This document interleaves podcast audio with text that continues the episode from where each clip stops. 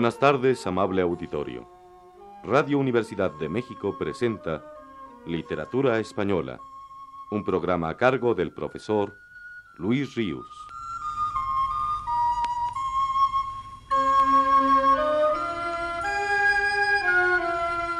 El profesor Ríos nos dice en su texto más reciente. Me referiré hoy, en la plática, a uno de los libros fundamentales de la obra poética de León Felipe, Español del Éxodo y del Llanto, que él subtituló Doctrina de un poeta español en 1939. Libro amargo en el cual se expresa la percepción del mundo que le tocó vivir recién terminada la guerra española al poeta, un mundo, dirá él, que se deshace y donde todo empeño por construir es vano. En ese mundo, el único hombre que lucha por preservar la verdad de la lapidación a que desean condenarla las tribunas proletarias y los púlpitos, el político y el eclesiástico, los obispos y los comisarios, el traficante de calzado, el juez y los magistrados, es el poeta. Y éste afirmará. Cuando todas las demagogias han manchado de baba las grandes verdades del mundo, y nadie se atreve ya a tocarlas, el poeta tiene que limpiarlas con su sangre para seguir diciendo, aquí está todavía la verdad. ¿Por qué no hay ya zapatos para todos? Las Biblias las hacen y las renuevan los poetas. Los obispos las deshacen y las secan. Y los políticos las desprecian, porque piensan que la parábola no es una herramienta dialéctica. Entre todos los argumentos que León Felipe haya dado o sugerido a lo largo de su obra para comprobar su afirmación de que el poeta es el que dice, aquí está todavía la verdad, tal vez el más convincente, el de mayor fuerza, sea que el poeta habla siempre dentro del círculo de la muerte, y lo que dice, lo dice como si fuese la última palabra que tuviera que pronunciar. La muerte está tumbada a sus pies cuando escribe, esperando a que concluya y cuando ya no tenga nada que decir, nada que confesar, la muerte se pondrá de pie y le dirá, cogiéndole del brazo, vámonos. De ahí que León Felipe pueda enfáticamente sentenciar, un poema es un testamento. Esta misma idea está expresada en un maravilloso poema en el que la muerte y el poeta dialogan así.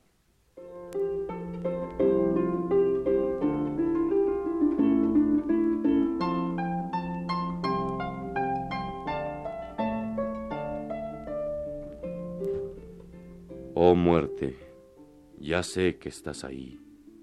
Ten un poquito de paciencia. Son las tres. Nos iremos cuando se vayan las estrellas, cuando canten los gallos, cuando la luz primera grite con su clarín desde la sierra, cuando abra el sol una rendija cárdena entre el cielo y la tierra. Ni cuando tú lo digas, ni cuando yo lo quiera. He venido a escribir mi testamento cuando escriba mi última blasfemia, se me caerá la pluma, se romperá el tintero sin que nadie lo mueva. Se verterá la tinta y sin que tú la empujes, se abrirá de par en par la puerta. Entonces nos iremos. Mientras, cuelga tu guadaña con mi cachava en el perchero del pasillo y siéntate siéntate y espera.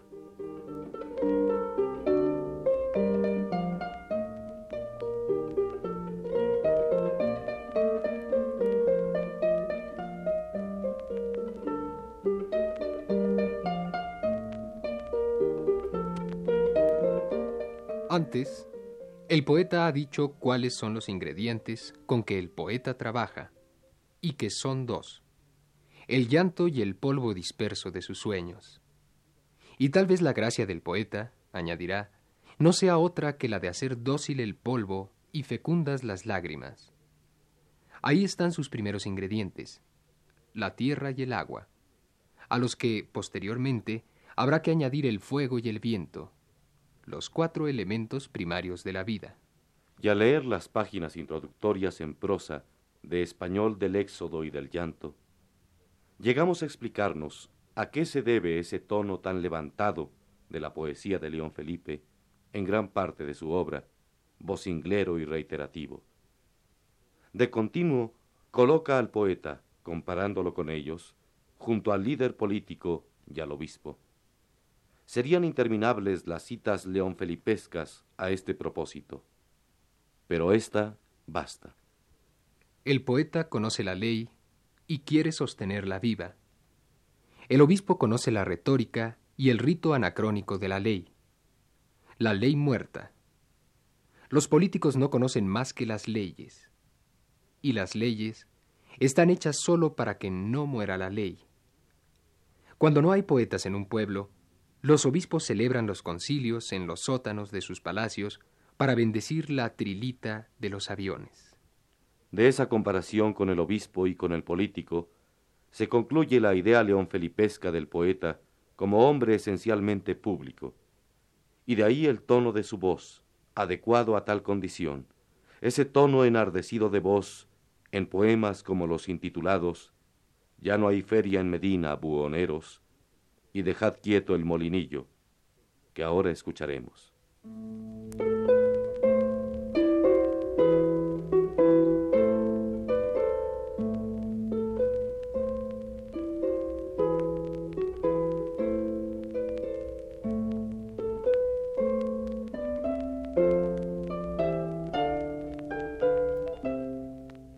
Miradla todos. Está muerta. Miradla. Miradla.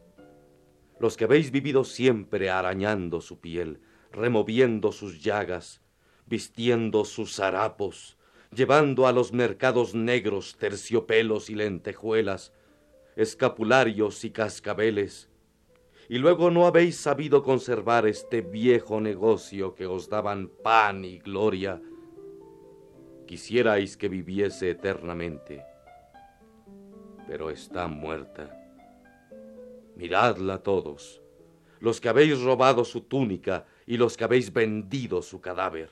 Miradla, miradla, los eruditos y los sabios, los traficantes de la cota del Cid y del sayal de Santa Teresa. Miradla, los chamarileros de la ciencia que vendíais por oro macizo botones huecos de latón. Miradla, miradla los anticuarios, los especialistas del toro y del barroco, los catadores de cuadros y vinagre, los castradores de colmenas, que dabais cera a los cirios y miel a los púlpitos, los que levantabais en las plazas puestos de avellanas y nueces vanas y vivíais del rito hueco y anacrónico, los vendedores de bellotas para las gruesas cuentas de los rosarios y los traficantes de metales para las medallas y los esquilones. Miradla, los poetas del rastro, de la cripta y la carcoma, y los viajantes de rapé y de greguerías. Miradla los pintores de esputos y gangrena, de prostíbulos y patíbulos, de sótanos y sacristías, de cristos disfrazados y de máscaras, que preguntabais aturdidos, ¿y si España se salva? ¿Y si España no muere? ¿Y si España se quita la careta, se limpia la cara y abre la ventana? ¿Qué pintamos nosotros? Miradla, los que estáis negociando todavía con el polvo, con la carroña y con la sombra. Miradla los dialécticos, los sanguinarios, los moderados, los falsificadores de velones y los mercaderes de tinieblas, que en cuanto escuchasteis esta oferta, toda la sangre de España por una gota de luz, gritasteis enfurecidos, no, no, eso es un mal negocio. Miradla los que vivíais de la caza y de la pesca del turista, y los vendedores de panderetas. Miradla los mastines del noventa y ocho, que en cuanto ganasteis la antesala dejasteis de ladrar, pactasteis con el mayordomo, y ahora en el destierro no podéis vivir sin el collar pulido de las academias. Miradla, los grandes payasos ibéricos, que hicisteis siempre pista y escenario de la patria y decíais en el exilio, mi España, la tierra de mi España, en lugar de decir, la arena de mi circo. Miradla, los constructores de ratoneras y el gran inventor de la contradicción y la paradoja que se cogió las narices con su invento. Miradla, los escritores de novelas y comedias que buscabais la truculencia y el melodrama, y ahora, después de tres años de guerra y destrucción, habéis dicho, basta, ya tenemos argumento. Miradla, los copleros de plazas y mercados, que tenéis ya el cartelón pintado de almagre, las coplas hechas, la musiquilla y el guitarrón. Miradla, los gitanos que adobabais el burro viejo y llenabais de flequillos y revuelos la capa y la canción para engañar al toro y al payo. Ya no hay feria en Medina.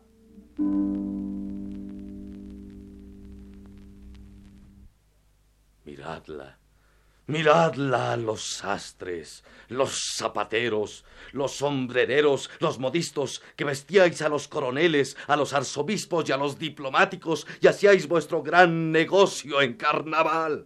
Miradla los sodomitas, los adúlteros y los leprosos, que cambiasteis las leyes para defender vuestras llagas.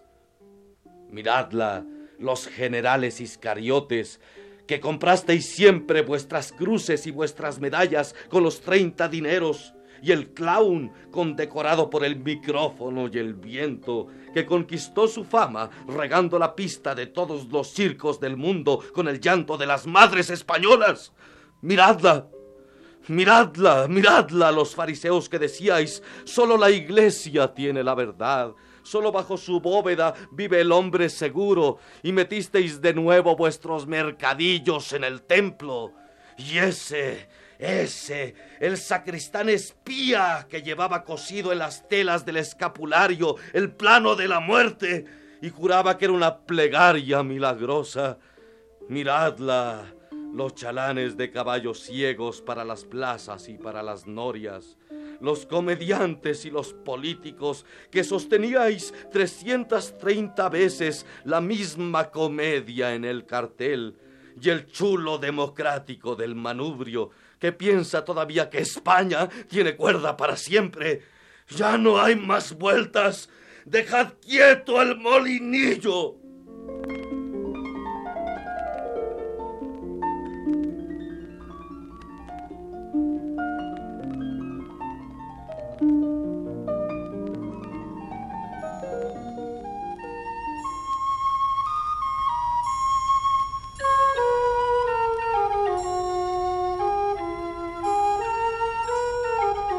Este fue el programa Literatura Española, a cargo del profesor Luis Ríos.